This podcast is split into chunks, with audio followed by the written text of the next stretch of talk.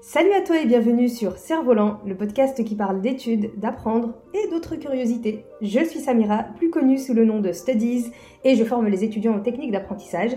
Dans ce podcast, on va parler de méthodes de travail, mais pas que. Je te laisse découvrir ça. Bonne écoute!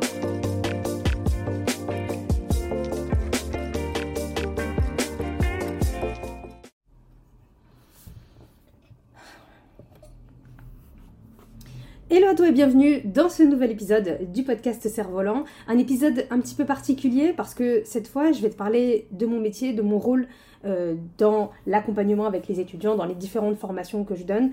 J'ai vraiment envie de mettre au clair certaines choses sur ma façon de travailler et ce que je peux apporter aux étudiants, pourquoi je fais ce métier d'ailleurs, et euh, quels sont les différents axes sur lesquels je travaille avec les étudiants?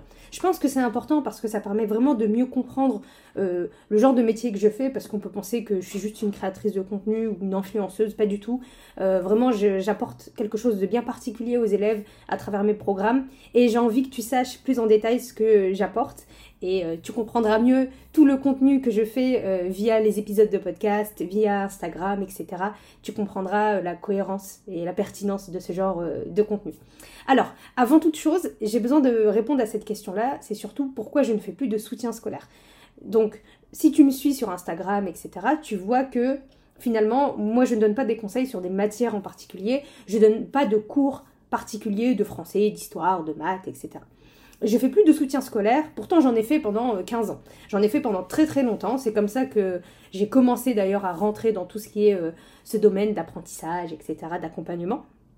Et j'ai fait euh, du soutien scolaire pendant très longtemps et je n'en fais plus parce que j'ai constaté durant toutes ces années-là que le soutien scolaire apportait une sorte de relation de dépendance entre le prof et l'élève. Et c'est quelque chose que j'appréciais pas du tout parce que à cette époque-là, je le verbalisais pas comme ça, mais à cette époque-là, j'avais vraiment envie d'accompagner les élèves que j'avais vers l'autonomie. J'étais vraiment dans une démarche de euh, quand j'ai un élève avec moi, j'ai vraiment envie qu'il comprenne euh, comment travailler ses cours de maths ou de français quand je les accompagnais, pour que à la fin il ait plus besoin de moi et surtout quand je l'aurai quitté à la fin de l'année ou à la fin voilà de, des cours de soutien, il sache se débrouiller, il sache euh, continuer à travailler les cours et qu'il continue à avoir des bonnes notes. Et finalement, le, soutien scolaire, ça entretient une vraie dépendance parce que elle est à deux niveaux. La première, c'est que l'élève, il se met dans la tête qu'il a absolument besoin d'un prof de soutien scolaire pour réussir dans cette matière-là. Donc déjà, ça entretient cette dépendance-là. Et du coup, cette idée, cette pensée, elle a une conséquence, c'est que l'élève, il fournira pas les, efforts nécessaires pour pouvoir comprendre de lui-même cette matière-là. Je m'explique. Quand tu as un prof de soutien scolaire, disons en mathématiques, parce que euh, tu penses que tu es nul en maths et que c'est un fait, tu vois, je suis nul en maths, donc c'est un état, tu vois, c'est pas c'est quelque chose, c'est comme si c'était dans ta personnalité, tu vois. Et si tu es dans cette démarche-là, dans cet état d'esprit-là, forcément, tous les nouveaux cours que tu vas avoir, tu vas te dire de toute façon, je vais pas les comprendre parce que je suis nul en maths, donc dans tous les cas, j'ai besoin de Samira. Et c'était ce genre d'état d'esprit que j'aimais pas. Et surtout, quand il y avait une nouvelle leçon de maths qui était donnée à l'élève, bah, l'élève se dit automatiquement, inconsciemment, je vais sûrement avoir des difficultés à la comprendre, donc je vais pas forcément fournir les efforts, je vais pas écouter à 100% parce que je sais que Samira va venir m'aider après. Ou quand on se verra parce que j'ai pas compris. Et c'est cette dépendance-là, cet état d'esprit-là que j'aime pas du tout parce que du coup, on n'est pas dans une démarche d'effort, on sait qu'on a un coussin de sécurité, à savoir le prof de soutien scolaire, et on ne fait plus la démarche d'apprendre par soi-même ou d'essayer de comprendre par soi-même. Et ça, c'était quelque chose que je, que je voulais vraiment plus avoir comme relation. Et j'avais vraiment envie d'avoir ce rôle où, euh, comme un mentor, un peu, tu sais, tu t'accompagnes la personne euh, vers l'autonomie, tu l'aides, tu lui fais comprendre comment elle peut le faire par elle-même, et après tu la laisses, tu la laisses voler de ses propres ailes finalement. Et c'était vraiment ce que j'avais envie de faire. Et aujourd'hui, c'est ce que je fais avec Studies. Et mon rôle, si tu veux, il se situe à, j'ai compté à peu près 5 niveaux. Le premier niveau, c'est vraiment euh, la prise de conscience. Euh, c'est faire prendre conscience à l'étudiant de deux choses importantes. La première, c'est pourquoi sa façon de travailler, elle n'amène pas les résultats voulus. Souvent, quand j'ai des étudiants qui me contactent, c'est parce qu'il y a une vraie frustration. Cette frustration, c'est je travaille beaucoup, mais j'ai pas les résultats euh, que j'ai envie d'avoir. Ou les résultats, ils sont pas, ils sont pas cohérents avec toute la masse de travail que je fais. Trop de travail pour pas assez de résultats. Et forcément, ça entretient une vraie frustration. Bien évidemment, il y a d'autres problématiques du type je ne sais pas par où commencer, j'ai l'impression qu'il y a beaucoup de travail, du coup je ne sais pas m'organiser et ainsi de suite. Mais vraiment, il y a beaucoup aussi cette problématique de je travaille, mais les résultats ils suivent pas. Et ça, c'est hyper frustrant et ça pousse qu'à une chose, c'est l'abandon. Donc, dans cette première partie, euh, je pose des questions à la personne ou même dans les programmes en ligne, voilà, je pousse les, personnes à se demander ce qui se passe, pourquoi ça fonctionne pas. Et du coup, dans le deuxième niveau de prise de conscience, bah, c'est justement de faire comprendre à, l'étudiant, de lui faire prendre conscience que avoir une bonne méthode de travail, avoir une bonne façon de travailler, c'est nécessaire pour qu'il puisse avoir les résultats. Que finalement, en fait, c'est pas travailler plus qui l'amènera à avoir des meilleurs résultats, mais c'est travailler mieux. Et c'est sur ça vraiment que on va travailler avec l'étudiant. Donc une fois que tu prends conscience de ça, c'est la première étape, c'est la première porte pour t'amener ensuite à, euh, au reste. Et quand tu en prends conscience, finalement après tu es ouvert à l'idée d'apprendre des nouvelles méthodes. C'est pour ça que cette étape elle est super importante. Ensuite, le deuxième, euh, axe, on va dire, c'est euh, la mise en lumière de différentes choses. La première, c'est la mise en lumière des lacunes de l'étudiant. Maintenant qu'il a compris que sa façon de travailler, elle n'était pas euh, efficace par rapport aux résultats qu'il a envie d'atteindre, il faut comprendre où se situe le problème. Parce que tout n'est pas problématique forcément dans sa façon de travailler. Il y a quelques étapes, il y a quelques endroits qui sont un peu problématiques, il y a des lacunes, et c'est ça, c'est sur ça qu'il faut travailler. Donc, durant cette phase-là, on va mettre en lumière la problématique en fait euh, de l'étudiant dans sa façon de travailler. Est-ce qu'il se contente juste de relire son cours quand il veut apprendre pour des examens? Euh, Est-ce qu'il prend beaucoup trop de notes? Est-ce qu'il recopie ses cours, etc. Donc chaque lacune, en fonction des étudiants, les lacunes elles sont différentes évidemment. Et l'objectif c'est de mettre en lumière ces lacunes-là. Comme ça, ça nous permet dans, dans le deuxième point de mettre en place des objectifs à atteindre. Parce qu'on ne met pas en place les mêmes objectifs pour tout le monde. Je donne un exemple. J'avais une étudiante qui passait les concours LAS. Elle, elle recopiait l'intégralité de ses cours. Donc, en fait, euh, elle faisait, l'exercice euh, et le travail d'une photocopieuse. Mais il n'y avait rien qui rentrait dans sa tête. Donc là, la lacune, elle est à ce niveau-là. Et donc, l'objectif à atteindre, c'est de travailler ses cours en profondeur et éviter de les recopier, parce que c'est une perte de temps. J'ai un autre élève, par exemple, j'ai une collégienne, elle relisait ses cours, mais elle comprenait même pas ce qu'elle relisait. Du coup, elle avait des mauvaises notes.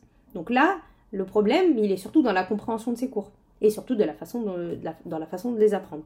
Donc finalement, les lacunes, elles sont pas les mêmes pour tout le monde, donc c'est important aussi pour toi de voir où se situent tes lacunes. Tout n'est pas à jeter dans ta façon de travailler. Quand on améliore sa méthode de travail, on ne change pas tout, on améliore juste certains points pour gagner en efficacité. Ensuite, le troisième axe, là, c'est la formation, c'est la transmission de savoir. Donc là, même chose, il y a deux axes importants. Il y a euh, vraiment le fait de transmettre, le fait d'apprendre à apprendre. On t'en a sûrement déjà entendu parler de ce concept, on le voit souvent. Apprendre à apprendre, c'est la compétence du 21e siècle. Il y a vraiment euh, tellement d'informations qui nous arrivent avec toutes les évolutions technologiques, scientifiques, etc., que on doit tout le temps se mettre à la page et développer cette compétence, c'est s'assurer d'être, euh, de pouvoir développer cette capacité à absorber de nouvelles informations et développer de nouvelles compétences. Et finalement, apprendre, c'est un processus. Et quand on le comprend, après, c'est beaucoup plus clair de savoir comment apprendre. Donc la première phase, moi, dans ma transmission, c'est surtout ça. C'est d'expliquer euh, à l'étudiant pourquoi relire ses cours, ça sert à rien si t'as pas compris. D'abord, on commence par cette première étape et ainsi de suite.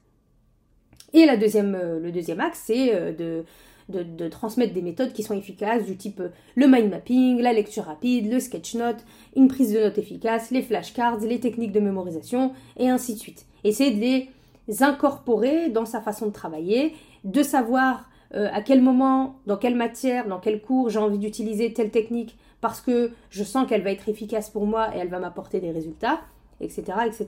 Bien évidemment, tout ça, c'est des habitudes à mettre en place, ça prend du temps et c'est normal en fait qu'on prenne le temps et que ça marche pas du jour au lendemain.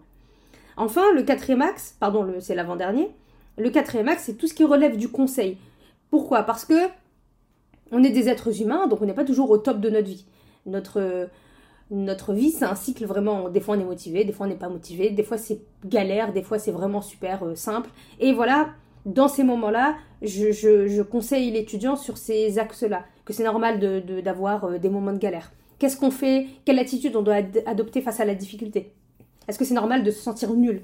Est-ce que c'est normal d'être super stressé à l'arrivée d'un examen? Est-ce que c'est normal de douter de soi euh, quand on apprend et ainsi de suite? Donc vraiment, c'est tout cet axe conseil où là, c'est vraiment plus de l'échange, de la discussion, ça se fait au feeling aussi avec euh, l'étudiant, l'étudiante que tu as en face de toi, ou même de façon générale, de façon globale, on peut vraiment donner des conseils génériques sur Voilà, comment tu te mets au travail, c'est quoi le concept de la procrastination, qu'est-ce qui est entre toi et la tâche à effectuer quand tu procrastines, pour mieux comprendre en fait ce genre de rouage-là, que c'est tout à fait normal de ressentir ce genre de choses et euh, d'y remédier de façon, euh, de façon simple et de façon saine.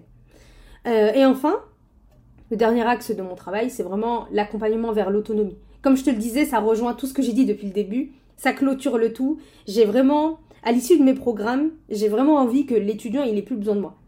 Et qu'il sente que même s'il a besoin de quelqu'un, même s'il a besoin d'une aide extérieure, il est capable de cibler son besoin et non pas euh, voilà demander de l'aide euh, de façon globale.